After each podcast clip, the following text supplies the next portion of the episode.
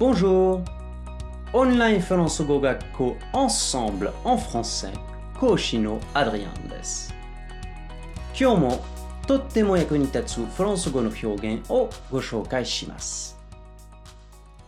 遊園地って楽しいですよね。私はジェットコースターが大好きです。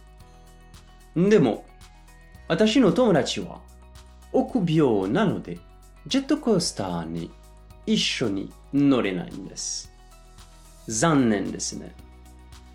今回は、彼は臆病ですというフランス語をご紹介しましょう。Il manque d'estomac. Il manque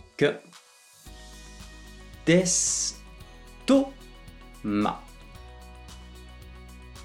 Il manque d'estomac. Il manque d'estomac. 直訳すると、彼は胃が足りないですが、これで彼は臆病だという意味で使います。日本語でも、度胸があることを腹が座っていると言いますよね。同じような表現がフランス語と日本語にあるって面白いですね。